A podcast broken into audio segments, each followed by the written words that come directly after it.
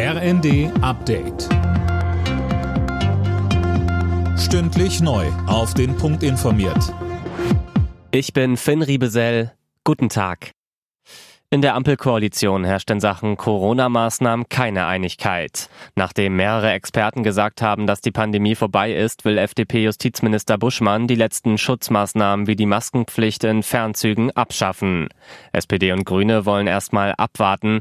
SPD-Generalsekretär Kühnert sagte im Zweiten, Das Allermeiste, das liegt in den Händen der Länder. Das heißt, wenn Herr Buschmann jetzt appelliert, zu diesem Gesetz, was er selber mitbeschlossen hat, dann appelliert er an die Länder. Ich würde sagen, wir erleben jetzt noch vier Monate Abschiedstournee des Infektionsschutzgesetzes und wenn es dann keine Mutation gibt, dann wird es auch wirklich in die Phase der Eigenverantwortung übergehen müssen.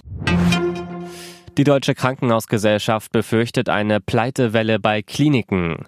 Mehr als die Hälfte aller Krankenhäuser schreibt in diesem Jahr rote Zahlen, sagte DKG-Chef Gast dem Redaktionsnetzwerk Deutschland. Im kommenden Jahr ist keine Besserung in Sicht. Umweltministerin Lemke will das Recht auf Reparatur deutlich ausweiten. Sie sagte den Zeitungen der Mediengruppe Bayern, dass die entsprechende EU-Verordnung für alle Gegenstände gelten solle. Mehr von Philipp Rösler. Bislang fallen nur Haushaltsgeräte wie Kühlschränke und Spülmaschinen unter die sogenannte Ökodesign-Verordnung. Demnächst gilt sie auch für Handys und Tablets.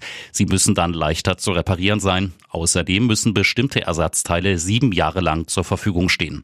Lemke sagte, immer mehr Menschen ist klar, langlebige Produkte schützen die Umwelt und schonen den Geldbeutel. Reparieren statt wegwerfen spart Ressourcen. Die Gasspeicher in Deutschland füllen sich. Den fünften Tag in Folge meldet die Bundesnetzagentur steigende Speicherstände. Hauptgrund ist das eher milde Wetter. Alle Nachrichten auf rnd.de